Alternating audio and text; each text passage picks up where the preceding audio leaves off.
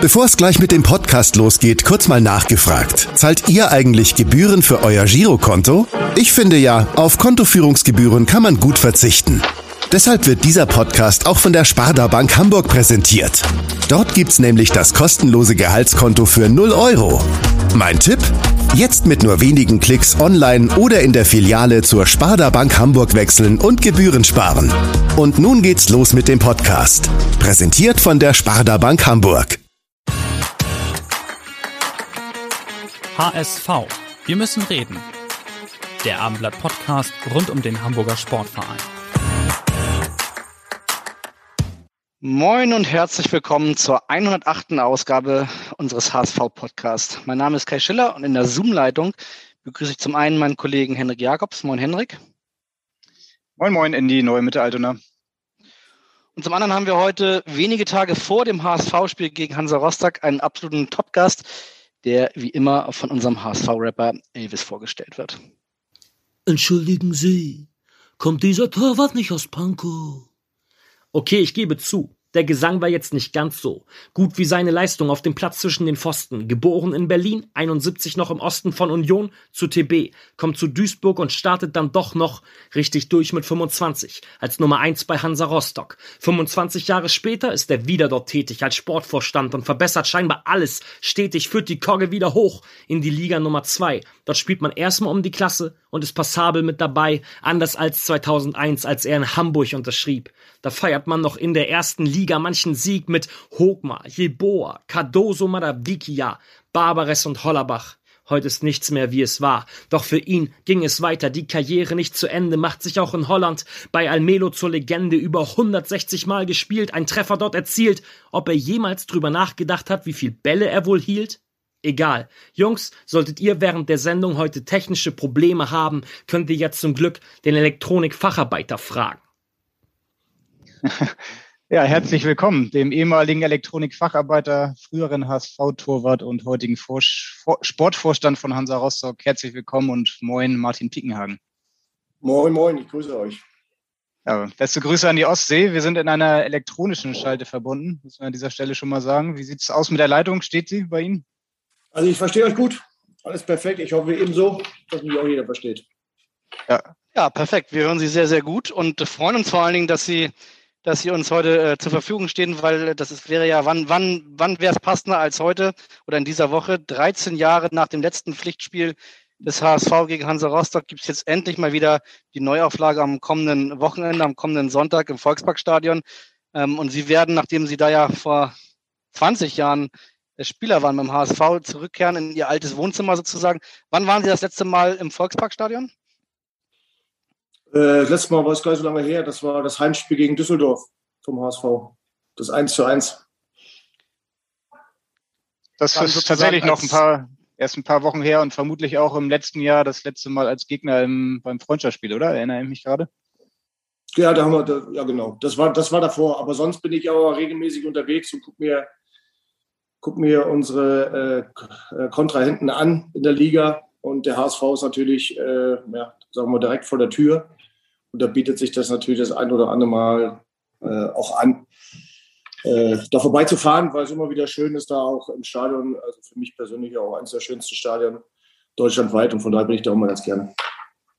Und wenn Sie auf, äh, Beobachtung, auf Beobachtungstour sozusagen sind, das macht man in Rostock quasi aus, aus Personalunion. Ähm, ich gehe mal davon aus, ich weiß es natürlich nicht, aber Rostock hat wahrscheinlich nicht eine so große Scouting-Abteilung wie der HSV, wo man dann acht Scouts hin und her durch die Liga und sonst wohin schickt, sondern das macht man dann alles ein bisschen im kleineren Rahmen oder wie ist das? Ja, das, das, das, äh, das ist richtig. Also ähm, ich bin ja mit in der, in der ja, mit Hauptver also hauptverantwortlich für die Kaderplanung auch, aber ich habe noch einen Kaderplaner, der regelmäßig unterwegs ist und sonst noch zwei Jungs, äh, die wir auf Honorarbasis anstellen. Aber das, ähm, das war es dann schon. Also wir haben jetzt nicht so ein, so ein äh, Apparat wie wahrscheinlich der HSV aber das macht die Entscheidung vielleicht auch etwas kürzer, etwas schneller. Die Kommunikationswege sind äh, anders. Ob es jetzt letztendlich erfolgreicher so oder so ist, das, äh, das mögen andere beurteilen. Im Moment sind wir so aufgestellt, weil es auch aus wirtschaftlichen Gründen nicht anders möglich ist. Aber äh, wir entwickeln uns ja da auch, äh, was das Thema betrifft, auch weiter und wollen da strukturell uns auch weiterentwickeln. Und werden mal sehen, was die, was die Zukunft bringt. Mhm. Also als Scout sind Sie häufiger mal da. Kai hat es gesagt, das letzte Pflichtspiel ist schon 13 Jahre her. Ähm, jetzt in der zweiten Liga endlich wieder mit Hansa Rostock. Da ist die Vorfreude bei Ihnen jetzt wahrscheinlich schon nochmal deutlich größer, oder? Als wenn man jetzt einfach nur als Scout dahin fährt. Ja, was heißt die Vorfreude? Wir sind, wir sind äh,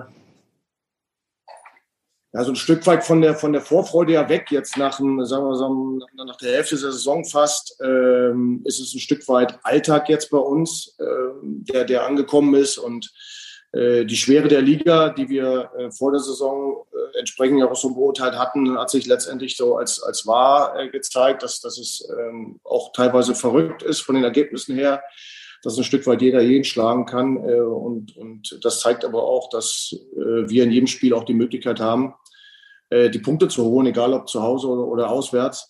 Aber eben auch im Umkehrschluss, äh, wenn du halt nicht alles rausknallst, dass du dann auch äh, jedes Spiel, egal gegen wen, äh, verlieren kannst. Und das ist, glaube ich, eine Erkenntnis, die ist nicht nur für uns so, die ist für jeden und auch für den HSV entsprechend so. Und von daher hast du Woche für Woche immer wieder enge Spiele, verrückte Spiele und auch Spiele, die dann teilweise von Dingen beeinflusst werden, die weder die eine noch die andere Mannschaft ja, was zu tun hat mit. Für einen Aufsteiger ist ja Hansa Rostock äh, bislang sehr gut in dieser verrückten Liga unterwegs, würde ich mal sagen. Wir wollen natürlich über die Liga mit Ihnen sprechen, wir wollen über das Spiel mit Ihnen sprechen, über Hansa Rostock und auch über Ihre alten HSV-Zeiten. Bevor wir aber sozusagen auf die ganz alten HSV-Zeiten gehen, wollen wir mal ein bisschen nochmal äh, im Hier und Jetzt bleiben. Und im Hier und Jetzt von heute ähm, hat gestern in Hamburg wieder mal ein Fall für Aufregung gesorgt. Und ich gehe mal davon aus, dass auch das, dieser Fall von Baccariata, dass die Staatsanwaltschaft Anklage erhoben hat, sich bis nach Rostock rumgesprochen hat. Ähm, wie haben die diesen, diese Nachricht gestern aufgenommen? Ja, gut, wir haben es äh, natürlich mitbekommen, äh, aber das, das zieht sich ja, ich weiß gar nicht, wann das erste Mal das Gerücht äh, aufkam. Das ist jetzt auch schon etliche Monate, wenn nicht sogar Jahre her, glaube ich. Ähm, Zweieinhalb Jahre ist es jetzt ja, ja. Äh, ich verstehe auch nicht, ist natürlich für den Jungen auch nicht so einfach, immer wieder damit konfrontiert zu werden. Und mir fehlt äh, letztendlich die, die sachliche Kenntnis, um das äh, irgendwie beurteilen zu können. Aber da bin ich ja, glaube ich, auch nicht alleine, weil sonst würde man äh, ja das Thema irgendwann mal beenden können. Ähm, ich finde es für die Jungen persönlich, finde ich es halt äh, ja, verrückt, dass, es, dass er immer wieder mit, mit dem Thema äh, konfrontiert wird, obwohl es ja schon etliche Male hieß, es ist abgeschlossen.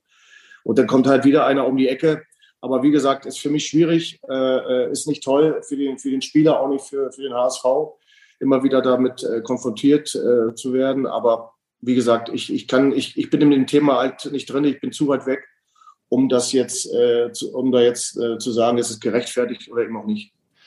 Das klingt dann aber auch danach, wenn Sie sagen, Ihnen fehlt da die, die Sachkenntnis und es tut Ihnen für den Jungen leid, als ob Sie da keinerlei Gedanken haben, jetzt möglicherweise einen Protest einzulegen, wie es ja dann damals war mit den Zweitligisten, als dieser Fall das erste Mal ins Rollen kam und dann ähm, Karlsruhe, Nürnberg und Bochum nach den Spielen Protest eingelegt haben, weil sie eben noch nicht wussten, äh, wie die Sachlage jetzt ist und was da möglicherweise dann am Ende bei rumkommen könnte. Das ist, ein das ist ein Thema, was uns im Moment überhaupt nicht beschäftigt, ehrlich gesagt. Also wir haben, glaube ich, links und rechts so viele Probleme, äh, gerade auch äh, was, die, was die Pandemie äh, betrifft, jetzt wieder mit den Einschränkungen, mit den Zuschauern. Äh, dann, dann hast du innerhalb der Mannschaft auch noch Probleme. Dann hast du das letzte Spiel halt, äh, was uns jetzt betrifft, wo du klar überlegen warst, gegen, gegen unmittelbaren Konkurrenten mit Ingolstadt nicht gewinnen können, obwohl du äh, die statistischen Werte normalerweise, wenn du die dir zur Hand nimmst, sagst, okay, wenn du das Ergebnis nicht kennst, ist das Spiel irgendwie 3-0 ausgegangen. Ist es aber nicht, war nur ein 1-1. Für uns halt vom Ergebnis nur ein 1-1. Aber das sind Sachen, die mich jetzt beschäftigen. Mich beschäftigt jetzt weniger, ob Jatta jetzt äh, da äh, was, was falsch gemacht hat oder in seinem Umwelt was falsch gemacht wurde oder nicht oder irgendwelche äh, ja, Regressanforderungen von irgendwelchen Vereinen, die da kommen. Für uns ist das Spiel am Wochenende enorm wichtig. Äh, da werden wir alles für äh, innerhalb der Trainingswoche investieren, damit wir da eine, eine schlagfeste Truppe auf den Platz stellen, die möglichst was mitnimmt aus Hamburg. Und das ist für mich, hat für mich Priorität. Alles andere nicht so weit weg, da, da, da verschwende ich keine Energie drauf. Darf ich trotzdem eine letzte Jetta Nachfrage stellen, ähm, weil der DFB gestern ja dann durch Anton Nachtreier den Kontrollausschussvorsitzenden gesagt hat, sie werden den, das, das, das ganze, den ganzen Fall schon weiterverfolgen. Ähm, damals haben sich ja viele Vereine klar positioniert. Henrik hat schon gesagt, die einen haben Protest eingelegt, andere haben von Anfang an ausgeschlossen, auch nur darüber nachzudenken. St. Pauli zum Beispiel, ich erinnere mich an Regensburg. Ähm, sie sagen, sie beschäftigen sich nicht damit. Wahrscheinlich müssen sie sich irgendwann damit beschäftigen. Oder schließen sie das für sich aus? Nee, das, das geht einfach darum, da nicht äh, Energie zu verschwenden. Ja? Das geht einfach darum, dass da ja schon mal die, genau der gleiche Fall war, wo man das entsprechend entschieden hat. Und warum sollte ich mich jetzt mit so einem Thema beschäftigen, was eigentlich schon abgeschlossen war? Ich weiß nicht, warum das jetzt wieder aufgelebt äh, äh, ist und, und warum man da jetzt wieder drüber diskutiert. Aber wie gesagt, ich habe hier äh, andere Probleme und andere Sorgen äh, beim FC Hansa Rostock. Und damit beschäftige ich beschäftige mich nicht mit dem, mit dem Fall Jatta, weil es auch nicht mein äh, Problem ist. Mein Problem ist, äh, entsprechend viele Punkte zu holen, äh, um am Saisonende letztendlich die Klasse zu halten. Das ist, hat für mich Priorität. Und der Fayatta wird auch ohne den FC Hansa Rostock irgendwie entschieden werden, hoffentlich mal irgendwann endgültig, äh, damit der Junge dann noch Ruhe hat und sich auf Fußballspielen konzentrieren kann. Okay, also wir nehmen mit, Hansa Rostock beschäftigt sich mit dem Fall nicht und wird dann entsprechend auch keinen Einspruch einlegen. So verstehe ich das jetzt mal. Dann lassen Sie uns ähm, über die aktuelle Lage auch in Rostock sprechen. Sie haben gerade schon gesagt, die Corona-Pandemie beschäftigt Sie natürlich auch, ähm, gerade durch die Zuschauereinschränkungen. Aktuell sind jetzt nur 1000 Zuschauer bei Ihnen zugelassen in Rostock. Ähm, wie ist das eigentlich bei Ihnen? Also alle Vereine hatten ja ganz große finanzielle Sorgen jetzt, gerade durch die Zuschauereinschränkungen. Wie existenzbedrohend ist denn aktuell die Corona-Krise für Hansa Rostock eigentlich? Ja, das, das ziehen wir also hinter uns her letztendlich, weil wir sind ja in einer Situation, wo wir im letzten Jahr ähm, in der dritten Liga schon enorm damit äh, betroffen waren, aufgrund der Tatsache, dass natürlich da, äh, was gerade das Fernsehgeld anbetrifft, ein, ein, erheblicher Unterschied ist zur zweiten Bundesliga. Durch den, durch den Aufstieg äh, konnten wir natürlich, sagen wir mal, das Fenster öffnen, äh, da neue Gelder zu generieren. Aber am Ende des Tages haben wir auch eine Kalkulation und äh, die, die hat auch einen gewissen äh, Zuschauerschnitt zugrunde gelegt pro Spieltag. Und äh, da sind wir natürlich bei 1000 Zuschauern, ist, ist für uns ein absolutes Minusgeschäft. Also da bringen wir noch Geld mit. Äh, aber das ist bei jedem anderen Verein eben auch so. Und äh, das ist halt eine Diskussion, die ist halt unheimlich schwierig. Ähm, da, da, müsste man sich mal, oder äh, der, der, Fußball, das ist ja, der eine oder andere hat ja schon äh, dazu auch seine Meinung gesagt aus dem, aus dem Bereich Fußball. Es, äh, das Problem ist halt immer, wenn, wenn egal ob es ein Verantwortlicher ist, ein Spieler ist oder so, das Thema ähm, ja, benennt und fragt, auf welcher faktischen Grundlage hier entschieden wird, äh, keine Zuschauer in die Stadien zu lassen, dass da äh, die Argumentation äh, von Seiten äh, ja, der Politik dann relativ dünn wird und man irgendwelche Verkehrswege ins Spiel bringt. Aber am Ende des Tages ähm, werden wir mit den Entscheidungen, die dort getroffen werden, egal wie weit sie letztendlich weg sind, von den tatsächlichen Fakten konfrontiert, müssen damit umgehen und müssen versuchen, ähm, Szenarien zu schaffen, um, um letztendlich den Verein sicher durch diese Pandemie zu steuern. Und das ist uns in der dritten Liga äh, gut, gut gelungen. Und äh, ich gehe davon aus, dass es auch äh, äh, in dieser Zweitligasaison uns gelingen wird. Aber es ist natürlich klar, dass wir da äh, höhere sechsstellige Verträge pro Spieltag verlieren. Äh, und die wir natürlich als Verein, der, äh, sagen wir so, am Ende der Nahrungskette der zweiten Liga mit, mit, mit sehr wenig, mit dem kleinsten Fernsehgeld, natürlich aufgrund der, der Vergangenheit der letzten, äh, davorliegenden neun Jahre in der dritten Liga, haben wir natürlich keine Punkte gesammelt und kriegen damit äh, die kleinste Ausschüttung. Und äh, ja, das, das, trifft uns, das trifft uns enorm. Aber wir sind krisenerprobt und das wird uns nicht umhauen, weil wir auch in der Vergangenheit immer wieder zusammen mit der, mit der ganzen Handlerfamilie dafür bekannt waren, Lösungen zu finden. Mhm, der HSV hat da zwei verschiedene Lösungen gefunden in dieser Corona-Pandemie. Einmal gab es einen Vertrag mit der Stadt und dann hat er auch noch staatliche Hilfen bekommen, 10 Millionen Euro. Ähm, wie ist das in Rostock? Haben Sie da staatliche Hilfen auch bekommen? Ja gut, es gibt ja den, es gibt ja staatliche Hilfen, die begrenzt sind bis zum bestimmten, äh, der gedeckelt ist an den Zuschauereinnahmen. Aber das ist natürlich nicht gemessen an den, äh, da gibt es eine, eine, eine, totale Summe, eine Summe X, äh, die du bekommst äh, oder die du bekommen hast äh, an, an Verlusten an Ticketverkäufen.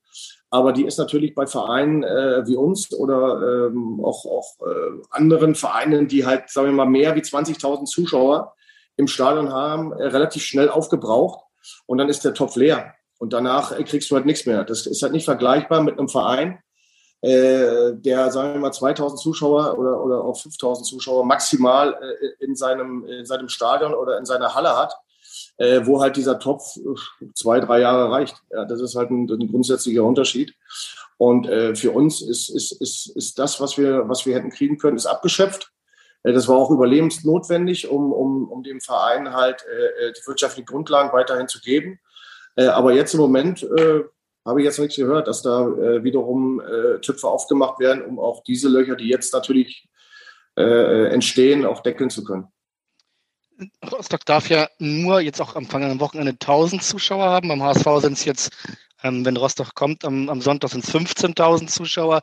Alle hoffen natürlich, Entschuldigung, alle hoffen natürlich, dass so schnell wie möglich wieder so viel wie möglich Zuschauer zurückkommen. Ähm, realistischerweise wird das ja noch ein paar Monate andauern. Gibt es irgendeinen Moment, wo Sie sagen, dann, wenn das bis März dauert oder, oder, oder, dann würde es wirklich existenziell für Hansa Rostock werden? Oder ist die Saison erstmal gesichert?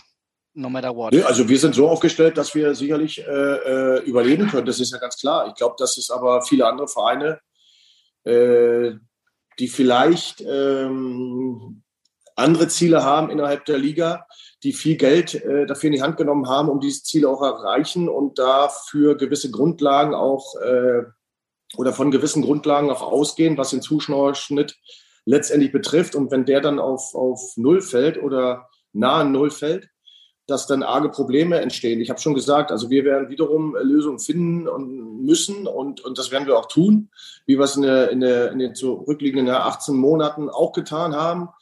Und ich sehe für, für, für Hansa Rostock äh, aufgrund seiner starken Hansa-Familie, was Fans, Sponsoren und dem, dem starken Zusammenhalt, was das betrifft, äh, sehe ich eigentlich äh, so in die Zukunft, dass, dass ich glaube, dass, dass auch äh, der Verein diese Phase überstehen wird. Dann lassen Sie uns über ein paar schönere Dinge sprechen, zum Beispiel Ihre Zeit beim HSV von 2001 bis 2005. Jetzt kommen Sie ja zurück ins Volksparkstadion nach, nach knapp 15 äh, Jahren. Gibt es Ex-Kollegen, die Sie treffen werden? Auf wen freuen Sie sich besonders? Ja, ich war als Spieler schon so und bin jetzt als, als Verantwortlicher auch nicht anders, dass äh, ich eigentlich äh, kein Fußballtourist bin und irgendwo hinfahre, um, äh, das hört sich vielleicht ein bisschen blöd an, aber ich bin immer noch so fokussiert wie als Spieler auch. Mir geht es ja nicht darum, irgendwelche Leute zu treffen, mir geht es darum, Punkte zu holen. Und äh, wenn ähm, am Rande dieses, dieses äh, Spiels äh, man dann äh, Leute trifft, äh, dann, dann ist, ist das schön, dann kann man sich in Ruhe darüber unterhalten. Aber ich bin äh, eigentlich immer noch ähnlich angespannt, wie ich es als Spieler auch war. Und alles, ähm, was außerhalb des Platzes passiert, lenkt mich eigentlich äh, ein Stück weit nur von dem Fußballgeschehen ab. Natürlich ist es jetzt ein Stück weit anders, weil ich auf dem Platz selber keine Verantwortung mehr habe. Ich habe es halt außerhalb des Platzes. Aber nichtsdestotrotz ist das eine, eine Eigenschaft, die, die, äh, die habe ich mir ein Stück weit erhalten, weil ich auch der Meinung bin, dass ich das äh, ja auch ein Stück weit vorleben muss äh, weil es mittlerweile halt auch so ist, dass es viele äh, Ablenkungen für die Spieler halt gibt, die es zu meiner Zeit eventuell nicht gab, äh, gerade auch was die, was die äh, Medien betrifft. Und da ist auch, denke ich mal, extrem wichtig, auch für die Jungs, dass sie da nicht äh, sich auf ein Spiel freuen, weil sie sechs Kumpels treffen, sondern äh, die sollen, sollen fokussiert sein und sollen das Spiel äh, entsprechend angehen. Und äh, die können nach dem Spiel dann sich mit ihren Kumpels treffen, aber, aber vor dem Spiel geht es darum, äh, sich zu konzentrieren. Im Spiel geht es darum, die Punkte zu holen. Und nach dem Spiel, wenn man die Punkte geholt hat, dann kann man auch entspannt sich mit Jungs unterhalten. Dann müssen Sie aber am Wochenende sehr stark sein, weil wir haben sehr wohl den einen oder anderen Kumpel von Ihnen gesprochen, der sich sehr freut auf ein Wiedersehen. Und äh, einen haben wir ja, der äh, U15-Trainer des HSV, der ähm, dafür gesorgt hat, früher, dass nicht ganz so viele Stürmer auf Sie zugelaufen sind. Und der hätte noch eine, eine Frage an Sie. Mensch, Pike, ja, da bist du endlich mal wieder in Hamburg. Ja, schön, dich in Hamburg mal wieder begrüßen zu dürfen. Es recht jetzt, wo du mit der Hansa-Kogge da bist. Und äh, ja, freue mich, dass ihr auch wieder in der zweiten Liga seid und äh, mich als Mecklenburger ja, macht das äh, ganz besonders stolz. Und da bleibt mir eigentlich nur eine Frage. Wann sehen wir uns dann in der ersten Liga wieder? Bis bald und grüß mir den Paule. Ja, Grüße an Paule von Basti Reinhardt, Ihrem ehemaligen Mitspieler. Ja, haben Sie den ja, die, die Jahre häufiger mal wieder gesehen? Äh, nee, eigentlich, eigentlich nicht so. Wenig Berührungspunkte gehabt. Ich habe natürlich seinen Weg verfolgt. Er war ja auch mal in der Verantwortung äh, beim HSV. Ist ja jetzt schon ein bisschen länger als, als Nachwuchstrainer äh, in der Akademie beim, beim HSV unterwegs und macht da, glaube ich, auch einen guten, äh, guten Job, insoweit ich das beurteilen kann. Äh, nee, äh, ich, ich werde natürlich die Grüße an, an Paul, also Stefan Beinlich, äh, ausrichten, der bei uns NLZ-Chef ist Ähm, und ja, Basti ist ein, ist ein, ist ein guter, sympathischer Kerl und äh, glaube auch, dass er sehr gut zum HSV passt. Trauen Sie sich eine Antwort auf seine Frage zu? Ja, die ist ja, die ist zwar nett, die Frage, aber die ist ja sehr weit weg. Also für uns zumindest. Der HSV äh, hat natürlich die Ambition, ähm, aber dass, dass es nicht so einfach ist, das haben die letzten Jahre letztendlich auch gezeigt, dass es innerhalb der zweiten Liga halt immer, immer Mannschaften gibt, die äh, ja entweder etabliert sind und ein Stück weit einen Vorteil haben, die Liga zu kennen und dadurch äh, auch ihre Stärke äh, zeigen können, oder halt äh, Mannschaften, die halt mit einem ja, mit einem großen finanziellen Polster, was beim HSV ja auch von Jahr zu Jahr immer ein bisschen dünner wird, um entsprechend äh, äh, aufgestellt zu sein, äh, muss man sehen. Aber das, das, das zeigen ja auch jetzt, auch in dieser Saison wieder letztendlich die Ergebnisse, ähm, wenn man, wenn man Schalke sieht, wenn man Werder Bremen sieht, äh, äh wie schwierig das ist, äh, wirklich vorne wegzufahren. Äh, da hast du halt immer mal Mannschaften, die dann ein besonders gutes Jahr haben, die, die, die einen Lauf kriegen oder was auch immer am Ende ist wichtig, äh, äh, überzeugt zu sein von seinem Weg, den konsequent zu gehen und auch, und auch äh, gut, gut und, und in Ruhe zu arbeiten und das zu glauben, äh, wovon man überzeugt ist, dass es erfolgreich ist. Und dann wird sich über, über Dauer dann auch letztendlich, wenn man nicht zu viele Fehler macht und zu viele grundsätzliche Entscheidungen falsch trifft, dann auch der Erfolg einstellen. Ja, Sie haben es gesagt, also der HSV kennt mittlerweile die zweite Liga ganz gut, ähm, tut sich aber immer wieder schwer, auch dann bis zum Ende das ähm, zu schaffen, gerade den Aufstieg. Hansa Rostock hat sich ja auch sehr schwer getan, aus der dritten Liga wieder in die zweite hochzukommen. Hat, das hat ein paar Jahre gedauert. Jetzt hat es im letzten Jahr geschafft, äh, geklappt. Es war auch sehr, sehr eng am Ende noch. Was würden Sie sagen, was war so das ähm, ja, Erfolgsrezept dann am Ende, dass Sie das dann geschafft haben? Ja, ist ja immer von, von vielen Seiten, ähm, ja, die Frage kommt oft von, von, von, von Leuten, ähm, die halt uns dann auch am Ende des Tages nicht, nicht äh, täglich begleiten konnten. Und das ist ja, ist selbstverständlich, dass ihr da nicht drauf geguckt habt. Aber am Ende ist das große Wort, was, was vielen in den Mund genommen, immer Mentalität. Also es war so, dass wir nicht die beste Mannschaft, äh, was den Fußball betrifft, hatten. Das äh, ist in der dritten Liga auch schwierig, äh, dann eine, eine Truppe hinzustellen, die halt alles auseinanderspielt. Das passiert mal, aber das waren wir nicht. Äh, Im letzten Jahr war das ein Stück weit Dynamo Dresden, die aber auch, äh, das sieht man auch an der, an der, ja, an der Kaderzusammenstellung, letztendlich nach dem Aufstieg auch im letzten Jahr schon eine, eigentlich eine Zweitligamannschaft auf dem Platz hatten. Die hatten wir im letzten Jahr, äh, was die Qualitäten betrifft und die Erfahrung auch betrifft, eben nicht. Wir haben halt mit, mit, mit äh, unglaublichem Willen agiert. Also das heißt, dass wir viele Spiele halt äh, die eng waren, über die, über die Zeit gedruckt haben, dass wir enorm viele Spiele nach Rückständen am Ende gedreht haben, viele Spiele gerade in den letzten Minuten oder Sekunden äh, der, der normalen Spielzeit auch äh, durch Non-Tor für uns entschieden haben. Und so das letzte Spiel gegen Lübeck äh, war auch ein Stück weit äh, Ausdruck der ganzen Saison, wo wir es einfach äh, über die Linie drücken wollten und dann das am Ende des Tages auch äh, verdient haben. Ich sage immer, Fußball ist halt immer so, dass du ähm, am Ende des Tages für enormen Aufwand, äh, für Fleiß, für Disziplin, für, für harte Arbeit äh, belohnt wirst. Es ist aber nicht so, dass es immer halt eine Woche passiert oder zwei oder drei, sondern manchmal dauert es halt ein bisschen länger. Ähm, wichtig ist, dass man ruhig bleibt und an den Weg glaubt mit dem Trainer zusammen, äh, dass, dass, äh, dass das Ziel halt intern hat und entsprechend einen Kader zusammenstellen kann, der gewisse ähm, Fähigkeiten haben muss, wovon man überzeugt sind, dass die am Ende reichen. Und bei uns war halt der Punkt Mentalität wichtig. Und äh, entsprechend haben wir die Mannschaft dann so zusammengestellt und ja, sind am Ende äh, froh, dass wir, dass wir den direkten Aufstieg äh, geschafft haben, obwohl wir von der, von der ja, Etatgröße oder vom, vom Budget her eher im Mittelfeld der dritten Liga waren.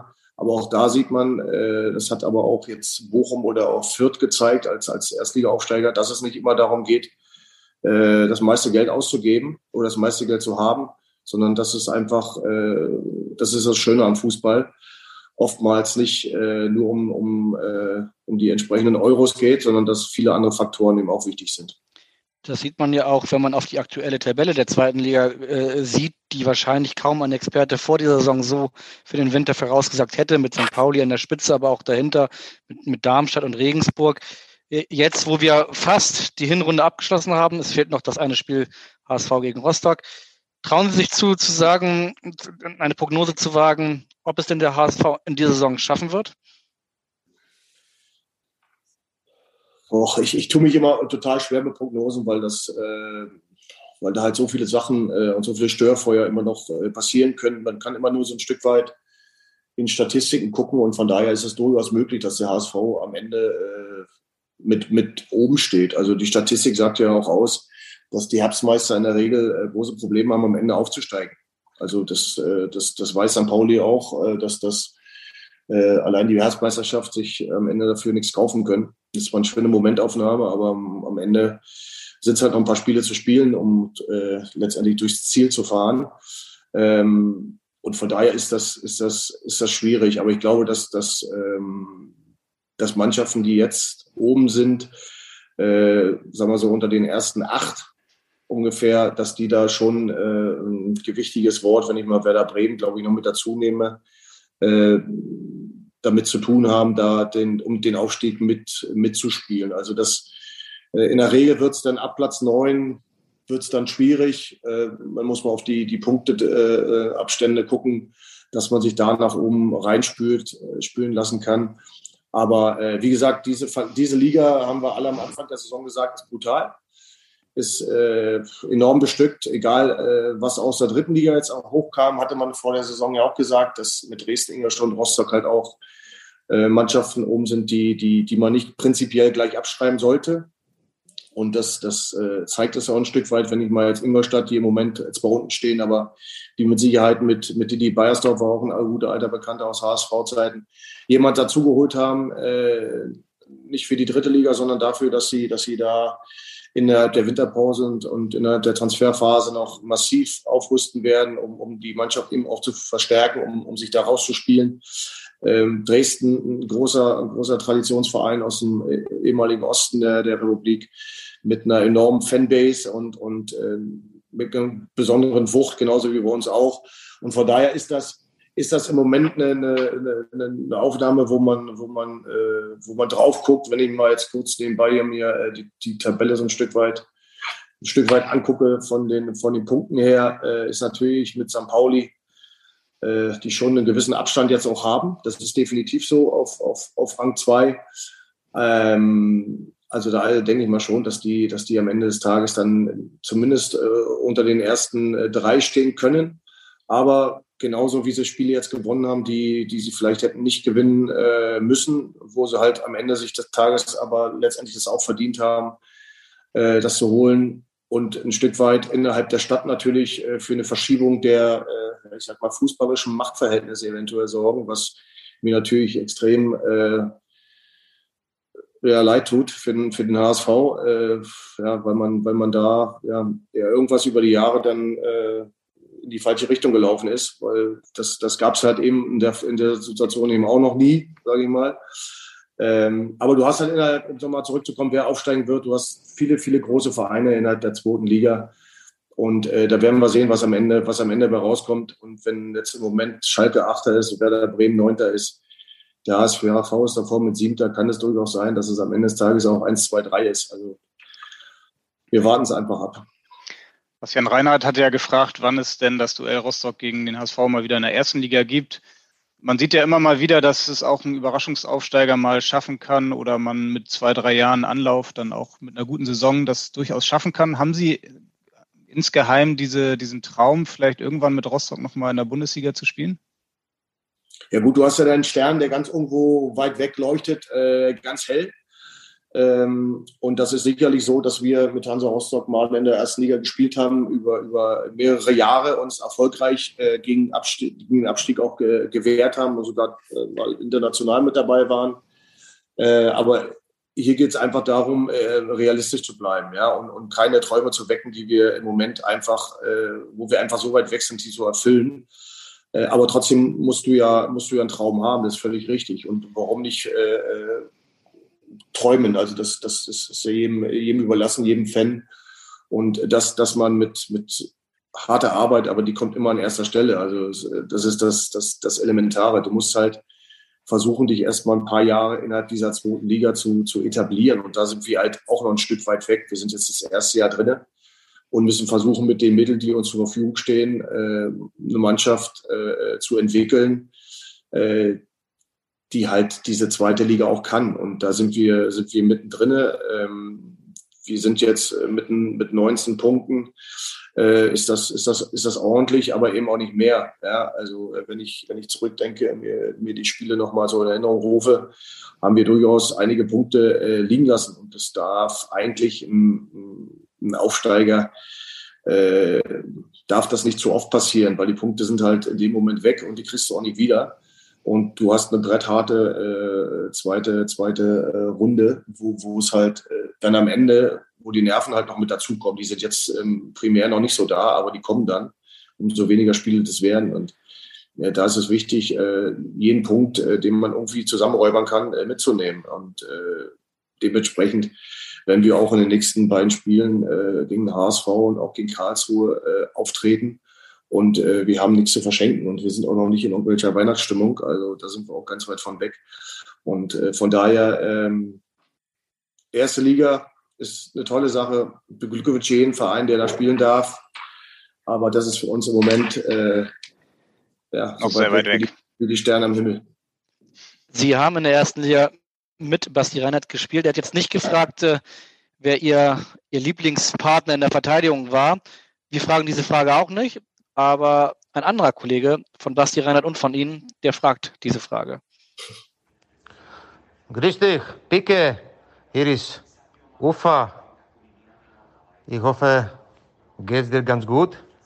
Und meine Frage ist, welcher Verteidiger hat dir am besten gefallen, mit dem du gespielt hast. Schöne Grüße aus Prag. Ciao. Schöne Grüße von UIFA, besser bekannt Ufi, als ja. Thomas UIFA Luschi. Ja. Ja, aktuell in Prag jetzt, unverkennbar natürlich mit seiner Stimme. Ja, und seine Frage, welcher Verteidiger hat Ihnen am besten gefallen, mit dem Sie zusammengespielt haben? Da würden uns auf jeden Fall eine ganze Menge einfallen. Ingo Hertz, Fanadic, Hogmar, Milan Fukal, Ulfa Luschi natürlich. Basti Reinhardt haben wir eben gehört, Daniel van Beuten zum Beispiel oder auch Khalid Bularus am Ende noch. Ja, haben wir da jemand vergessen? Schon eine ganz gute Auflistung, oder? Nö, das, das, das, das, äh, das passt schon. Also wenn man so die, die, die Innenverteidiger nennen will, dann sind das so die, gibt es ein paar Außenverteidiger.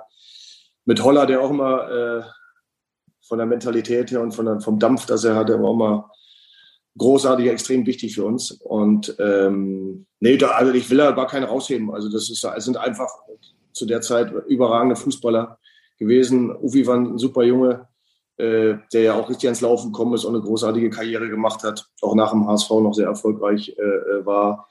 Und es ist natürlich immer schön, äh, von so einem alten Weggefährten nochmal äh, was zu hören. Das ist, da ist in der stressigen Zeit heute, heutzutage leider immer ja, zu wenig äh, Luft für, um das alles äh, noch wirklich abzudecken und sich äh, so um diese, um diese alten Freundschaften auch ein Stück weit zu kümmern, was eigentlich schade ist am Fußball, aber das ist halt leider so. Aber umso mehr freut man sich, wenn man dann mal wieder äh, nach langer Zeit was von dem einen oder anderen äh, hört oder wenn man den einen oder anderen auch äh, trifft, wenn es nicht unmittelbar vom Spiel ist, weil da bin ich, habe ich gerade schon angedeutet, etwas schwieriger. Sie haben gerade Freundschaften angesprochen. Das ist ja auch nicht ganz einfach. Man hat wirklich ja sehr, sehr viele ehemalige Mitspieler, die man so auf all die Jahre dann noch, ähm, ja, mit denen man in Kontakt steht. Bernd Hollerbach haben Sie gerade angesprochen. Mit dem haben Sie ja auch noch mal in einem Trainerteam gestanden. Ich glaube, in der Würzburger Zeit war das. Ähm, ist das noch eine richtige Freundschaft oder ähm, ist das, ja, das ist auch äh, so ein Stück weit. Äh, Hollo hatte mich ja damals gefragt, äh, ob ich ihm mal helfen kann, weil er in Würzburg da ähm, ja, Bedarf einen Torwarttrainer hatte, der, der ihn mal kurz unterstützt. Äh, also normal ist das nicht mein Segment, aber da habe ich Holler halt mal 14 Tage äh, ausgeholfen, äh, um, um ihn da ein Stück weit äh, ja, zu unterstützen in der, in der Phase. Hat leider nichts gebracht und leider abgestiegen. Ähm, aber das, das zerläuft sich halt. Holler ist ja auch viel äh, unterwegs und, und hat viele, viele Projekte. Und äh, ich mittlerweile äh, bin auch täglich unter Strom. Also äh, es ist nicht so, dass ich mal irgendwie die, die halbe Woche durch die Gegend fahren kann oder äh, mich, mich äh, mit, mit Freunden halt treffen kann aus alten Zeiten. Aber ich hoffe, dass ich Holler irgendwann mal äh, wiedersehe, dass wir mal ein bisschen quatschen. Ähm, er hat jetzt auch äh, die Tage jetzt auch Geburtstag, werde ich ihn mal anrufen, mal gucken, ob er rangeht, weil er auch immer sehr beschäftigt ist. Also von daher, äh, wie gesagt, ich freue mich, wenn, ich die, wenn, wenn wir mal wieder ein bisschen quatschen ab und zu und, und dann äh, schauen wir mal. Für ein Wiedersehen können wir nicht sorgen, das müssen Sie schon selber organisieren, aber wir können zumindest für ein Wiederhören sorgen und äh, deswegen kommt hier jetzt äh, Bernd Hollerbach. Ja, Picke, hier ist dein Zimmerkollege, dein langjähriger Zimmerkollege Holler. Was mich immer noch interessieren würde, und du hast es ja leider nicht geschafft, obwohl du mir immer Gummibärchen unter das Kopfkissen gelegt hast, mich davon überzeugen, dass es eine gute Ernährung ist. Äh, ich würde einfach gern wissen, ob du immer noch so viel Gummibärchen isst wie früher und wem du jetzt die Gummibärchen unter das Kopfkissen legst. Der Gabi vielleicht. Ja, das wäre nett, wenn du mir das mal erklärst. Ciao, mein Freund. Ja, das war Bernd Hollerbach, Ihr ehemaliger Zimmerpartner und aktueller Trainer von St. Trüden in Belgien, unter anderem auch mit Toni Leisner und Tatsuya Ito, den ehemaligen HSV-Spielern. Ja, und er will wissen, wer kriegt heute die Gummibärchen und das Kissen? Ihre Gabi ja. oder vielleicht jemand anderes bei ja, meine, meine, meine, Frau, die mag keine Gummibärchen. Also von daher ist das, hat das auch ein bisschen abgenommen, aber äh, das ist immer noch ein Stressbewältigungsfaktor. Und irgendwann hat mir mal einer das ist aber auch schon, äh, glaube 40 Jahre her oder so. Also es war doch äh, ehrlich gesagt auch zu DDR-Zeiten damals gesagt, dass Gummibärchen gut wären äh, für die Knorpelbildung. Ja? Und das hat für mich, was totaler Blödsinn ist. Aber egal, es klang gut.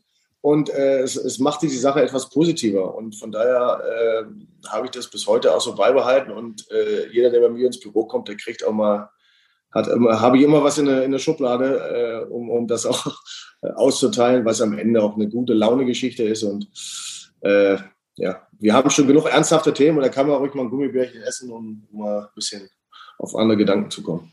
Jetzt weiß ich zumindest, warum ich nie Probleme mit den Knorpeln hatte. Vielleicht haben sie ja noch ein Geheimrezept gegen, äh, gegen Bänderrisse, weil da habe ich so meine Probleme mit. Aber was mich mehr interessieren würde, ist, waren Sie der Erste beim HSV oder haben, haben Sie Frank Pagelsdorf auf Gummibärchen gebracht oder eher Sie? Weil der hatte doch auch immer irgendwie sein, sein, sein Gummibärchen-Problemchen, nenne ich mal. Äh, ich glaube, ich, ich glaub, Pagel hat das, hat das äh, ich glaube, damals schon, wo ich ihn bei Union, glaube ich, ging das, glaube ich, bei ihm schon los. Und dann hat er es mitgenommen zu Hansa Rostock und letztendlich auch zum HSV. Also von daher, das ist so ein, das ist so ein Ding. Äh, aber ich glaube, Pagel hatte auch ganz gerne mal einen Schokoriegel oder sowas. Also der war da nicht so eingeschränkt. Also, äh, aber geschadet hat sie ihm am Ende ja nicht. Ne? Also von daher alles, alles gut. Mit Frank Pagelsdorf waren Sie ja damals äh, in Berlin zunächst und dann aber auch in Rostock und dann nochmal beim HSV ähm, also gleich bei drei Vereinen zusammen. War er es dann eigentlich auch, der Sie aus Rostock zum HSV geholt hat? Ja, klar. Also, also Frank äh, war, ist für mich eine ganz, ganz wichtige äh, Person, was, was meine Karriere betrifft, äh, weil, weil er, äh, ja, also, also die Fähigkeiten, die ich damals äh, hatte, ich war jetzt nicht der Spieler, der großartig äh, ja, über das überragende Talent vielleicht verfügt hatte, aber bei mir, ich hatte halt andere, andere äh, ja, Fähigkeiten, die, die ihm gefallen haben und, und die ich stets eingebracht habe. Torhüter sind ja immer so ein bisschen bekloppt oder waren es zumindest. Und ähm, so eine gewisse Verrücktheit ist, denke ich mal, auch ganz, ganz angebracht, auch heutzutage noch im, im Geschäft.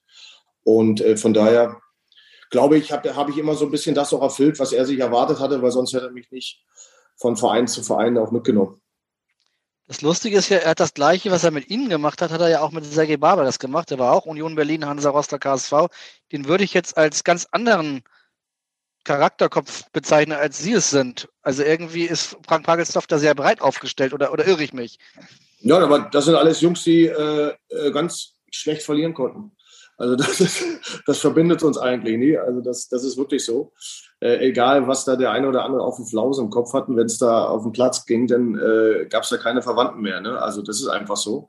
Und das ist ja auch ein, eine, eine, völlig normale Geschichte, was, was, was Pagel gemacht hat, was heutzutage äh, völlig normal ist, dass die Trainer äh, halt auch nicht nur Experimente machen wollen mit Spielern, die sie überhaupt nicht kennen, sondern dass es in ganz vielen Mannschaften äh, Trainer gibt, die ihre, die ihre Jungs dann äh, auch aus ihren Ex-Vereinen gerne wieder mitnehmen wollen würden, wenn es natürlich das fußballische Niveau erlaubt. Das ist immer wichtig, ja. Wenn natürlich jemand in der dritten Liga trainiert hat und springt in die erste, ist es natürlich schwierig, da die Spieler, die in der dritten Liga gespielt haben, mit in die erste Liga zu nehmen. Das ist erstmal, aber wenn es sich innerhalb der gleichen Liga, äh, äh, wenn sie sich innerhalb der gleichen Liga befinden, die Vereine, gibt es natürlich auch noch Abstufungen, das ist ganz klar. Aber grundsätzlich ist es so, dass dann Vereine äh, oder dass Trainer schon gerne äh, auf das zurückgreifen, was sie kennen und wo, wo, wo sie wissen, was sie, was sie bekommen und worauf sie sich verlassen können. und worauf eben auch nicht. Und das ist, äh, um so ein Stück weit eine Stabilität auch in ihrer Arbeit zu haben. So müssen sie halt nicht 30 neue Spieler kennenlernen, äh, sondern vielleicht nur 15 oder, oder, oder nur 20. Und das hilft dann äh, doch schon für eine, für eine entsprechende Entwicklung dann in dem, in dem Verein. Mhm. Mit dem Namen Frank Pagelsdorf verbindet man natürlich in Rostock gute alte Bundesliga-Zeiten, aber auch beim HSV natürlich gute alte europäische Zeiten. Wir erinnern uns, erinnern uns dann natürlich alle an das 4 zu 4 gegen Juventus Turin damals. Und äh, ja, ein Podcast, in dem es um Hansa Rostock und den HSV geht. Da darf natürlich auch Frank Pagelsdorf nicht fehlen. Deswegen hören wir ihn jetzt selbst. Hi Pike, hier ist ein Ex-Trainer. Ich soll dich was fragen. Ich habe aber zwei Fragen. Die eine Frage ist, was ist für dich stressiger? Der Job als Manager oder ähm, deine Situation als Torwart? Was ist für dich stressiger? Die zweite Frage ist, wie hieß nochmal die Diskothek, wo wir mit der Mannschaft von Union Berlin nach den Spielen immer waren? Liebe Grüße, Frank, bis dann, Pike, tschüss. Ja, fangen wir mal von hinten nach vorne an, würde ich sagen. Ja. Das würde mich jetzt auch sehr interessieren als, als, als erstes. Wie hieß die Diskothek, wo Frank Pagelsdorf und Marken Piegenhagen zusammen getanzt haben? Also getanzt haben wir nicht, weil Pagel war genauso ein schlechter Tänzer, wie ich es auch war und immer noch bin. Also wir haben uns eigentlich meistens äh, an der Bar aufgehalten. Und äh, das ist eine gute Frage. Ich kann mich gar nicht mehr, äh, ich kann mich an die Abende noch erinnern. Das war bei Union noch, äh, war das eine Stärke damals äh, für, für, die, äh, für die Mannschaft, dass wir viele Dinge auch zusammen unternommen haben. Ja, also, also meistens nach den Spielen oder äh, Beginn der Woche, also vor den Spielen, hat uns, hat uns auch keiner mehr gesehen irgendwo. Aber da war der Trainer halt mit dabei, ne? Und das war, es ist eine besondere Situation. Ich glaube, das gibt es heutzutage relativ selten. Äh, das, das ist aber dann nach der Unionzeit, ähm, war das nochmal ganz kurz in Rostock, das kann ich glaube ich so sagen, ohne dass Pagel mir böse ist, waren wir da auch nochmal ab und zu unterwegs mit dem Coach, aber, aber das war dann, äh, das wurde dann immer weniger, bis es ganz aufgehört hat, was auch völlig normal ist, weil einfach ja, das ein, ein Stück weit äh, nicht mehr, äh, glaube ich, hat nicht mehr so in die Zeit gepasst und, und damit wirst du dann als Trainer ja irgendwann auch konfrontiert, ähm, dass man das auch gar nicht gerne sieht. Aber uns hat es damals echt äh, äh, geholfen als Mannschaft, weil wir als Team auch extrem eng zusammengestanden haben. Und ich weiß noch, dass die Diskothek in Friedrichshain war, in Berlin, aber ich weiß den Namen nicht mehr. Das ist zu lange her. Das ist, ich bin auch schon ein bisschen älter jetzt. da gibt es auf jeden Fall einige Diskotheken, die mir da einfallen würden. In Friedrichshain Mit über die Jahre sind es, glaube ich, auch noch ein paar mehr geworden. Äh, wie sieht es mit Sergei Barbares aus? War der da auf der Tanzfläche dann zu finden? der Sergei war, hatte schon ein bisschen mehr den Move, der konnte das schon ein bisschen besser. Aber Sergei war auch ein bisschen eher der Zurückhaltende. Also das waren wir eigentlich alle. Also ist, na gut, es gab auch immer den einen oder anderen, der da schon abgegangen ist auf der Fläche, aber äh, es gab auch welche, die immer etwas zurückhaltender in Ruhe an der Bar waren und ihr Wasser getrunken haben mit Zitrone und das war dann auch in Ordnung. Wo sind Sie denn mit den Jungs dann ohne den Trainer in Hamburg am liebsten unterwegs gewesen? Ja, da blieb eigentlich äh, wenig Zeit. Also da, da ist man ja auch schon ein bisschen älter geworden dann. Und wenn man ein bisschen älter wird, dann ist auch die Lautstärke dann letztendlich entscheidend, um, um äh, sich ein bisschen zu erholen. Und da war, ich war eigentlich äh, in den Clubs nicht so viel unterwegs in Hamburg, also so gut wie gar nicht eigentlich. Äh, ich war mir essen, das ist so mehr so mein Ding, äh, da wo ich mich mit Leuten dann auch unterhalten kann. Weil wenn ich die Zeit mir dann mal nehme, dann muss ich nicht bis, bis nachts um, was nicht, zwei, drei, vier, fünf oder äh, durch die Nacht toben, um dann irgendwie zwei Tage zu brauchen, um wieder einigermaßen auf der Höhe zu sein. Deswegen gehe ich lieber gepflegt essen, äh, trinke mir einen, einen schönen Rotwein und äh, kann mich entsprechend mit den, mit den Leuten noch äh, unterhalten bei, äh, bei einer Lautstärke, die, die halt nicht so permanent ins Ohr reinknallt, äh, als wenn ich an der Box irgendwo stehe. Aber das Zwick sagt Ihnen schon noch was, oder? Der Name ja, aber da war ich, wie gesagt, ich war da nicht unterwegs. Das muss ich ganz ehrlich zugeben. Ich glaube, Sergei Barbares. Der kennt sich da besser aus, glaube ich. Ja, oder Sergei Barbares. Ich glaube, der wird uns nicht böse sein, wenn der kennt sich, glaube ich, in der Schanze zumindest auch ganz gut aus. Ähm, aber sein. vor allen Dingen hatte Frank Pagelsdorf noch eine zweite Frage, nämlich äh, was für Sie stressiger eigentlich ist. War es früher der Torwartjob, wo Sie sich extrem darauf fokussiert haben? Oder ist es heute der Job mit der Gesamtverantwortung als Sportvorstand bei Hansa Rostock? Weil es ist grundsätzlich komplett äh, andere, andere Dinge. Ne? Also ist schon so, dass hier äh, der Job als, als Sportvorstand, äh, ja, da, da bist du halt äh, auch, wenn du, wenn du, ich sag mal, zwölf Stunden am Tag arbeitest, gehst du nach Hause und hast trotzdem noch tausend andere Sachen im Kopf, die noch gemacht werden müssen, organisiert werden müssen. Das hat aber letztendlich auch mit, den, mit der Struktur innerhalb des Vereins und mit der personellen Besetzung zu tun, äh, dass ich halt extrem viel im Tagesgeschäft auch äh, beschäftigt bin und gerade auch durch die Pandemie mit den Abläufen äh, äh der erste Ansprechpartner bin und, und da auch alles äh, organisiere. Also das ist einfach äh, der, der Situation im Verein selber geschuldet als Spieler bist du halt, äh, das darf man aber auch nicht äh, immer so unterschätzen, dass die nur, äh, sagen wir mal, so eine Stunde oder zwei Stunden auf dem Trainingsplatz stehen und dann äh, haben die den ganzen Tag frei. Äh, das ist eben auch nicht der Fall. Also weil da geht es extrem viel auch um, um Vorbereitung, Nachbereitung, um entsprechende Ernährung, um Sondertrainingspläne, die man halt nicht äh, auf dem Gelände absolviert, äh, weil da hat der Tag auch schon ein paar Stunden mehr als nur zwei. Und äh, da geht es um genug Schlaf und, und, und all die ganz, ganz viele Punkte, die, äh, die man eigentlich von außen nicht so, nicht so beurteilt, weil es halt auch wichtig ist, dass du jeden Tag äh, zu 100 Prozent fit bist und dein Körper wieder auf das Niveau gebracht äh, hast, dass er, dass er wenig verletzungsanfällig ist, dass er wenig anfällig ist für Krankheiten und so weiter. Und das ist ein Job, der, der, der dauert eben auch den ganzen Tag. Also von daher, äh, beides ist, ist intensiv, ich glaube aber, dass, dass gerade äh, Organisation, strukturelle Arbeit und so weiter innerhalb des, des, des Postens, den ich jetzt habe, schon äh, sagen wir, für den Kopf an sich äh, etwas intensiver und anstrengender ist. Mhm. Wir haben ja schon gehört, Sie waren nach Ihrer Karriere auch kurz mal Torwarttrainer. Sie waren auch selbst mal Trainer beim FC Mecklenburg-Schwerin. Jetzt sind Sie Manager. Ähm, war das dann eigentlich klar, dass Sie ähm, dann doch in das Organisatorische gehen wollen, auf die Management-Ebene? Oder war eigentlich der Plan, dann Trainer zu werden? Ja, ich, ich äh, war einfach von Anfang an schon in, in der Richtung äh, Management unterwegs. Habe ja damals beim HSV auch äh, neben meiner, meiner fußballischen Karriere auch äh, Sportmanagement schon studiert an der, an der Fernuni und habe das Ding auch abgeschlossen und, und, und wollte eigentlich immer in diesen Bereich rein. Ähm, Torwarttrainer wollte ich nie werden. Das war damals nur ein, ein, ein Gefallen für einen Kumpel, für Holler damals, als ich das gemacht habe. Und die Trainerscheine waren mir eben wichtig, ähm, dass ich die mache, um einfach mal die Situation eines Trainers auch entsprechend einschätzen zu können. dadurch habe ich halt äh, bis zur A-Lizenz hoch alles, alles durchgemacht und war dann auch mal aktiv Trainer, um auch das Geschäft mal äh, kennenzulernen. Aber im Amateurbereich, das habe ich auch schon das eine oder andere Mal gesagt, ist halt ein grundlegend anderes als, als der Profibereich, weil der Amateur an sich halt äh, andere Prioritäten hat in seinem Leben. Da geht es halt um, um, um Job, der äh, wichtig ist oder wichtiger als Fußball. Da gibt die Familie, die, die äh, wichtiger ist als, als der Fußball und vielleicht noch ein, zwei andere Dinge. Und dann wird abends irgendwann trainiert. Und da ist es noch ein Stück weit äh, auch klar, dass, dass die Jungs natürlich Spaß haben wollen äh, äh, beim Fußballspielen und das für die innerhalb dieser Woche dann auch Priorität hat. Aber für mich ist halt äh, Fußball auch Arbeit, Dinge zu tun, die keinen Spaß machen, weil sie für mich Grundlage des Erfolgs sind.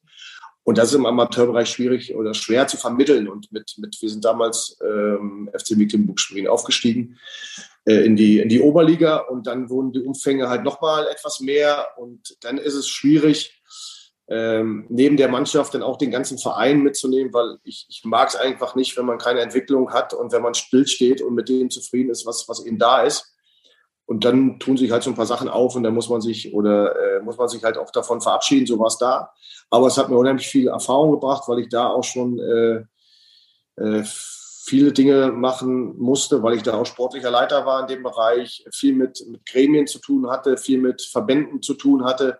Also ganz banale Sachen wie, wie Spieler anzumelden oder abzumelden oder was auch immer, was man was ich heute, ich weiß heute, wie das halt funktioniert. Im Moment muss ich das nicht mehr machen, weil da habe ich, da habe ich jemanden, der da mit den Verbänden arbeitet. Bei der DFL ist es jetzt noch mal einfacher geworden, weil das Ganze online basiert ist. Aber äh, das sind Sachen, ich, ich, ich, ich habe von der Pike auf alles, wie man so schön sagt, alles gelernt und äh, kann das entsprechend auch beurteilen, äh, wenn jemand mir sagt, es ist mir zu viel Arbeit oder es ist äh, irgendwas ist es total schwer. Also weil das ist es nicht. Äh, du brauchst nur das Engagement. Also, also jeder Punkt, den ich auf diesem Wege äh, hinter mich gebracht hat, hat mich ein Stück weit an diesen Job hier beim FC Hansa Rostock rangebackt.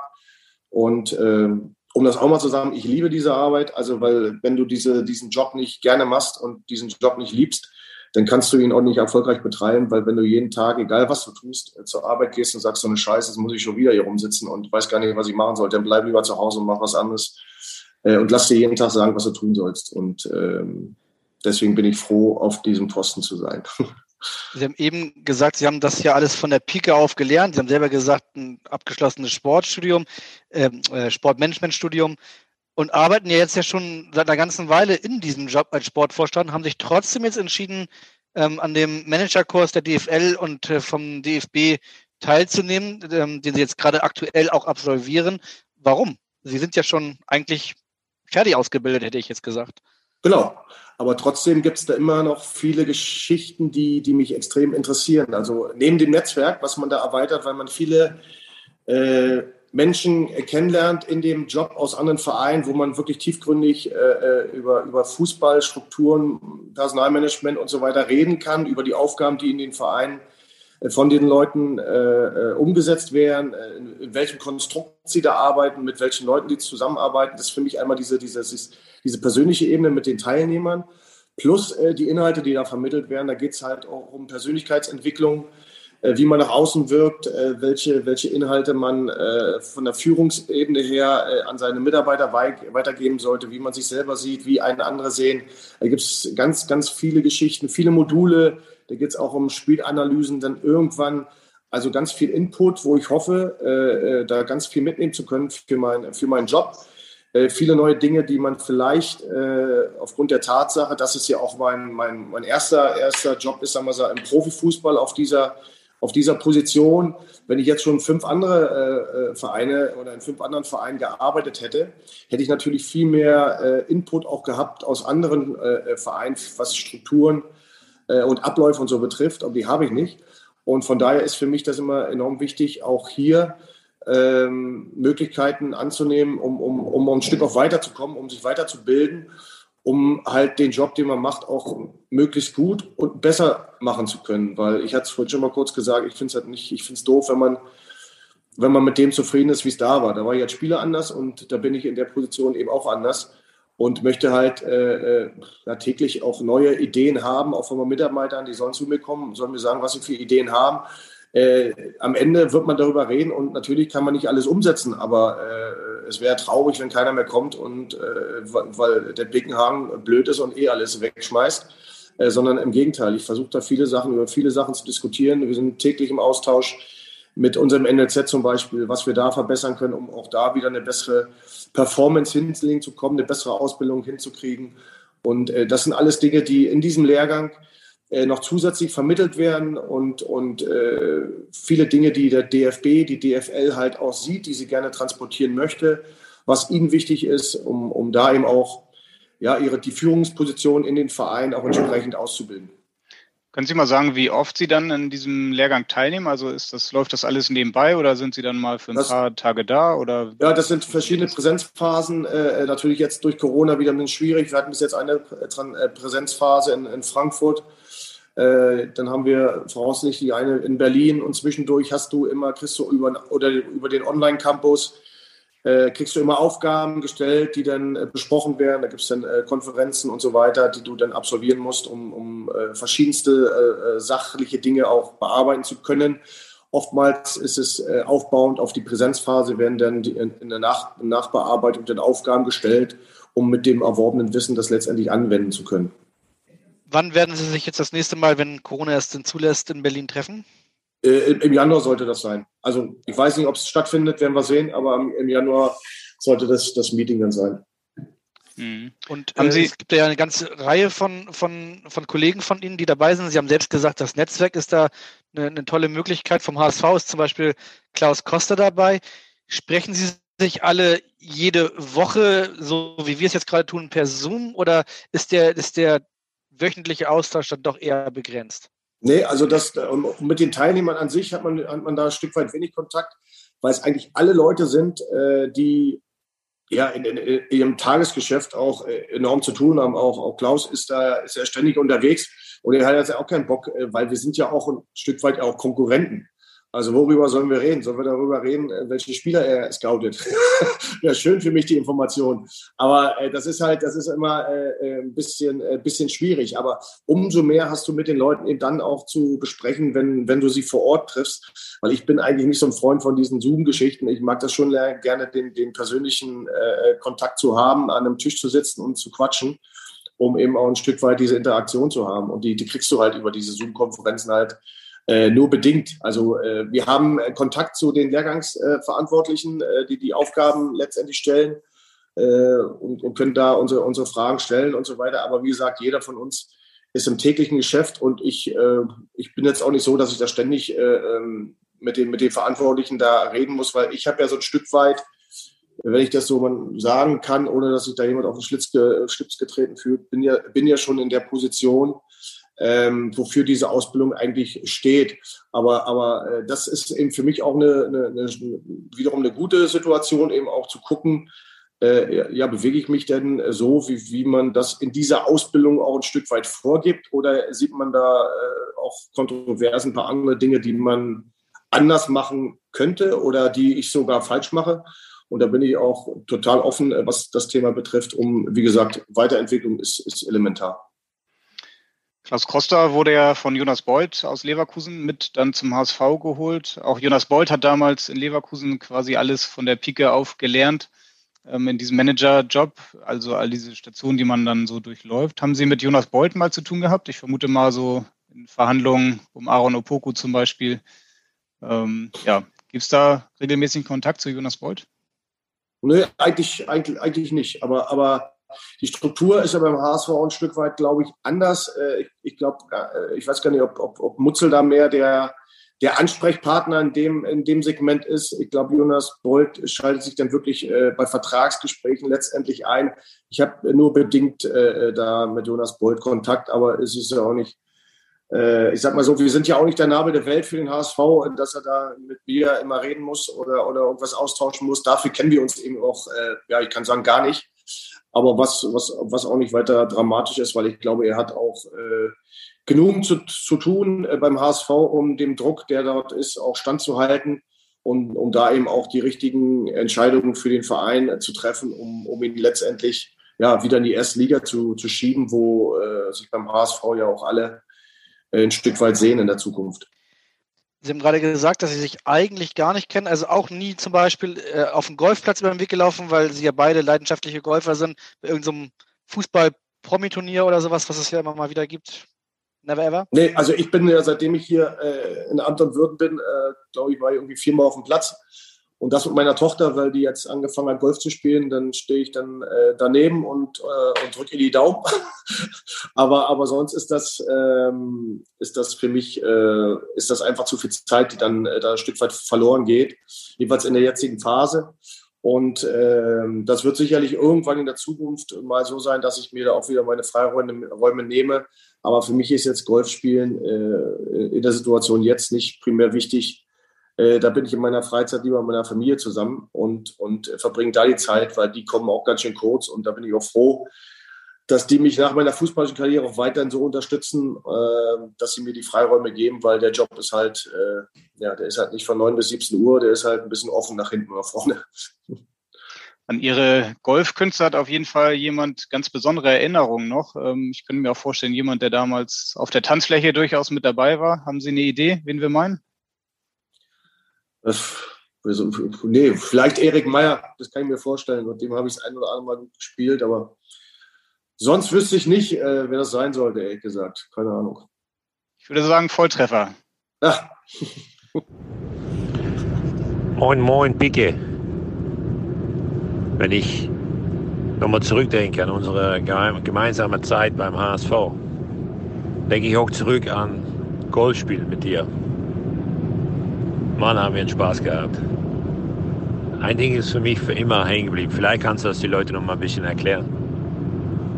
Wir haben mit Ach und Krach einen Startplatz bekommen auf Valderrama. Platz Nummer 1 damals in Europa. Kannst du mir die ersten sechs Löcher noch mal erklären? Liebe Grüße, Erik Weyer. Ciao, ciao. Was war da auf den ersten sechs Löchern los in Valderrama Golfclub? Ja, also Valderrama war jetzt, ich weiß gar nicht, wie es jetzt mittlerweile da aussieht, aber äh, was Erik schon sagte, war es ein, äh, einer der, der, der, besten Plätze äh, in Europa, wenn nicht der beste. Und wir hatten äh, ja damals über, über irgendwelche Kontakte die Möglichkeit bekommen, da äh, zu spielen. Und ich hatte damals Handicap, och, ich weiß gar nicht mehr, irgendwas Mitte 20, 25, 26. Erik war schon, war schon immer besser wie ich. Und dann haben wir halt da gespielt und ich habe echt äh, Grütze gespielt. Also ich habe rumgehackt ohne Ende und äh, hatte, na, ich wollte nach sechs Löchern aufhören, weil mir einfach das Geld so wehgetan hat, was ich dafür bezahlt habe, für den Mist, den ich da gespielt habe. Und habe ehrlich echt gesagt, ich höre jetzt auf mit dem Scheiß, mach alleine weiter, ich, ich habe ich hab hier keinen Bock mehr weil äh, das, das ist einfach nur schade, wenn du so einen geilen Platz hast und spielst so einen Mist. Ja? Also das, das, das, das hat mich halt genervt, aber am Ende haben wir es dann doch noch durchgezogen und ja, es war, es war, es war okay, aber äh, damals war ich auch noch ein Stück weit vom Ehrgeiz zerfressen, äh, was das Golfspielen betrifft. Das hat sich wesentlich geändert, weil das ist ja eine Freizeitgestaltung und sollte es ja eigentlich entspannen bei. Aber damals war das noch ein bisschen anders und äh, ja, auch Erik konnte mich dann äh, dazu bewegen, dass wir das Ding halt zu Ende gespielt haben, die 18 Löcher. Schöne Geschichte auf jeden Fall. Der, der Platz der Valderrama Golfclub, der liegt ja in der Nähe von Soto Grande in Spanien. Da wird der HSV jetzt im Winter auch wieder sein Trainingslager machen und wahrscheinlich mhm. auch Jonas Bolt vielleicht hier und da mal auf der Anlage zu sehen sein.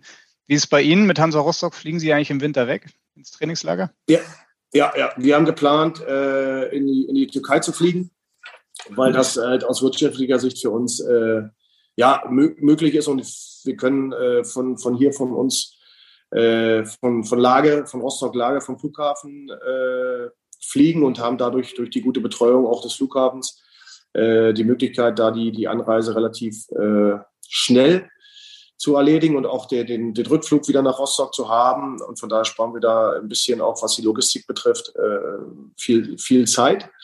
Und äh, Türkei ist halt ähm, auch in den letzten Jahren bei uns immer das Thema gewesen, weil du halt deutlich weniger äh, bezahlst und trotzdem vor Ort eben sehr, sehr gute äh, Bedingungen vorfindest. Äh, wir werden äh, äh, entsprechend der, der, der Vorgaben, die wir gemacht haben, auch ja, in der Blase leben dort in dem Hotel, weil natürlich äh, aufgrund der Corona-Inzidenzen, die in der Türkei, äh, glaube ich, andere sind äh, wie bei uns. Aber in der Türkei weiß ich eben auch nicht, ob das, äh, ja, ob das immer alles so stimmt, äh, was man da, was man da, was man da hört.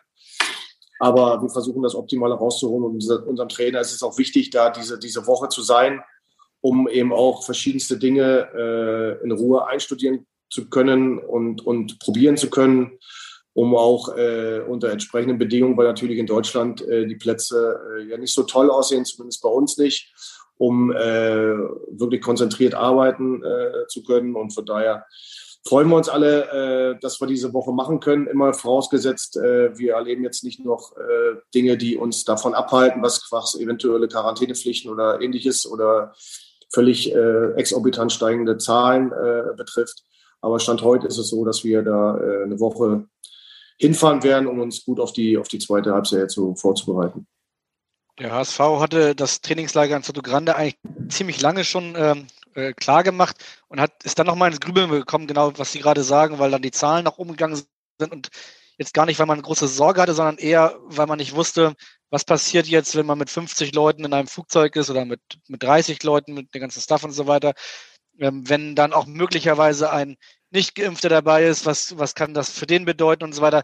Ähm, war das für ihn, für Sie völlig klar, dass Sie das, dass Sie das machen und, und oder sind Sie auch nochmal wieder HSV ins Grübeln gekommen? Ja, der HSV hat natürlich die Möglichkeit, dann über, über einen Charterflieger, glaube ich, hatte ich gelesen. Genau. Äh, das ist natürlich eine, Luxussituation, die hätten wir auch gerne, aber das ist nicht möglich, weil dann könnten wir wahrscheinlich nur einmal hin und wieder zurückfliegen ohne ein Trainingslager, dann wäre das Geld alle. Äh, aber ist natürlich, wenn man das, wenn man das machen kann, kann ich das durchaus verstehen, dass man das, dass man das äh, letztendlich so umsetzt. Äh, natürlich ist da äh, ein Stück weit ein Risiko da, aber die Frage stellt sich halt immer, ähm, wo ist das Risiko? Ist, ist es größer, wenn die Jungs hier sich frei bewegen können? Äh, äh in einem Umfeld mit, mit einer, im Moment haben wir da, glaube ich, eine 400er Inzidenz hier in Rostock, im Umland auch ein Stück weit, weit höher. Was, was zu dem Zeitpunkt äh, kann ich nicht beurteilen, da liegt Weihnachten, Silvester dazwischen. Äh, wo ist das Risiko letztendlich größer in einem Hotel, wo du dich nur äh, innerhalb der Gruppe aufhältst, nur zum Trainingsbad läufst und wieder zurück? Oder äh, wo jeden Tag die Jungs halt, wenn ich hier in Deutschland bleibe, nach Hause fahren, äh, mit den Familien unterwegs sind die wiederum auch viele Kontakte haben, glaube ich, äh, sagen zu können, dass das Risiko äh, im Trainingslager entsprechend geringer ist. Ja, das Thema Corona ist natürlich eins, was Sie als Sportvorstand auch jetzt wahrscheinlich stark beschäftigt, auch das Thema Impfen. Können Sie sagen, ähm, wie hoch da bei Ihnen die Quote ist im Team? Sprechen Sie darüber? 100, kann ich sagen, 100 Prozent. Das macht die Arbeit deutlich einfacher, gehe ich mal von aus, weil ähm, die Quote insgesamt im Fußball ist ja sehr, sehr hoch. Aber man sieht ja, wenn man ein, zwei Fälle hat, dann kommen große Probleme auf einen zu. Äh, mussten Sie in irgendeiner Art und Weise Überzeugungsarbeit leisten oder war das in diesem Fall einfache Arbeit für Sie? Nee, aber es ist ja, es ist ja immer, immer das, das, Gleiche. Also bei uns ist es so, dass wir es relativ oder schon enorm transparent machen mit, mit Informationsveranstaltungen, auch für die Jungs von unseren Mannschaftsärzten, äh, die ihnen erklärt wird, was, äh, was die Impfung bedeutet, was sie für, für Vorteile hat, äh, was, was, was für Nebenwirkungen entstehen können. Zumindest was man im Moment zumindest weiß aus, aus, aus fachlicher Sicht. Und dann kann das jeder äh, letztendlich äh, selber entscheiden. Aber äh, die Jungs müssen halt auch erkennen, äh, dass sie auch dafür verantwortlich sind, dass sie ähm, äh, Fußball spielen können. Und wenn das irgendwann äh, eine Voraussetzung wird, geimpft zu sein, dann, dann muss der Spieler halt für sich selber entscheiden, was, was, was, er, was er möchte. Und das, die Jungs haben sich bei uns entschieden, sich impfen zu lassen. Und das, das, das ist gut, dass es so ist. Äh, weil es eine gewisse Sicherheit ist, es nicht die hundertprozentige Sicherheit, weil wir mittlerweile auch wissen, dass, dass auch Geimpfte ähm, sich anstecken können und ansteckend sind und auch den Virus bekommen, auch krank werden können. Ähm, von daher ist das, ist das natürlich äh, ist das ein ganz, ganz schwieriges Thema. Aber ich glaube, dass der Fußball beziehungsweise die, der, die, die Lizenzmannschaften und die Profimannschaften bis runter zur dritten Liga, sage ich mal, da schon eine Vorbildwirkung einnehmen und, und dieser auch gerecht werden, weil sie halt dafür sorgen, dass enorm hohe Prozentzahl ihrer, ihrer Profis halt auch geimpft sind. Und wenn wir den Querschnitt in der Gesellschaft hätten, dann wären wir, glaube ich, alle zufrieden. Äh, ob das jetzt Veränderungen im täglichen Leben bedeutet, da bin ich der falsche Ansprechpartner. Da ist die Politik dann letztendlich gefragt. Ähm, ob, ob das so sein sollte. Aber äh, wir aus unserer Sicht tun hier alles, um, um letztendlich äh, dafür zu sorgen, dass sich viele äh, von, von den Jungs, auch jetzt was die Geschäftsstelle, was den Nachwuchs betrifft, das ist ja, wenn die, wenn die ähm, Sportler jünger werden, dann werden natürlich auch die Bedenken größer. Das ist auch nicht anders als in einer normalen Gesellschaft. Das ist bei uns im NLZ eben auch so. Aber auch da konnten wir relativ gut einwirken, dass da auch viele äh, Jungs sich haben impfen lassen. Wir sind ja kein Corona-Podcast und auch kein Politik-Podcast, sondern wir wollen über Fußball sprechen und wir kommen jetzt so langsam zum Ende und äh, zwar mit unserer Abschlussrubrik. Meine Top 3. Genau, meine Top genau. 3 ist unsere Abschlussrubrik und ähm, wir haben uns gedacht, Sie als ehemaliger Torwart, der ja auch einen Neffen hat, der in der zweiten Bundesliga spielt mit Kevin Müller beim FC Heidenheim. Ist es eigentlich Zufall, dass er auch Torwart ist? Ja, also ich habe ihn da nicht hingedrängt. Das hat er sich ganz alleine ausgesucht. Sehr gut. Und deswegen wollen wir von Ihnen wissen, Sie kennen sich ja in der zweiten Liga gut aus. Wer sind denn Ihre drei Top-Torhüter in der zweiten Liga aktuell? Oh. oh, das ist, das ist schwierig. Also da will ich jetzt auch gar keine Namen nennen, außer einen, das ist Kolke. das spielt durch Zufall bei uns, äh, weil ich finde, dass Markus einen richtig guten Job macht. Äh, und es gibt mit Sicherheit noch äh, einige andere Torhüter in der, in, der, in der Liga, die, die auch einen guten Job machen, aber ich will jetzt keine, keine Namen nennen, weil ich will da auch keinen zu nahe treten. Das, das, das liegt mir nicht da in der Öffentlichkeit. Nicht, dass Sie jetzt Ärger bekommen mit Ihrem Neffen, wenn er das Nein, das, Kevin ist auch ein guter. Also deswegen, aber ich will da eben nicht äh, äh irgendwelche Namen nennen, dann vergesse ich nachher ein oder was auch immer. Also ich glaube, dass wir vom, vom Torhüter-Niveau ähm, in der zweiten Liga schon ganz gut äh, aufgestellt sind. Na gut, mindestens einen der Top 3, die dann auf eine Top 1 äh, reduziert worden ist, sehen wir dann ja am Wochenende, am Sonntag im Stadion. Äh, darauf freuen wir uns. Äh, Sie werden wir auch sehen und äh, natürlich freuen wir uns auf das Spiel. Vielen Dank, dass Sie sich ein bisschen Zeit genommen haben, um über schöne alte Zeiten zu sprechen, aber auch über äh, vieles Interessantes im Hier und Jetzt. Ähm, und auf jeden Fall eine gute kurze Anreise am Sonntag von Rostock nach Hamburg. Dankeschön. Dankeschön. Und wir werden uns dann in der kommenden Woche wieder äh, melden mit diesem Podcast, dann dem letzten Podcast vor Weihnachten, nee, dem vorletzten, sorry, dem vorletzten Podcast vor Weihnachten, ganz so weit ist es dann noch nicht. Ähm, nach dem Spiel gegen Rostock, vor dem Spiel gegen Schalke. Und bis dahin, in Hamburg sagt man Tschüss. Und bei uns heißt das auf Wiederhören. Weitere Podcasts vom Hamburger Abendblatt finden Sie auf abendblatt.de slash podcast.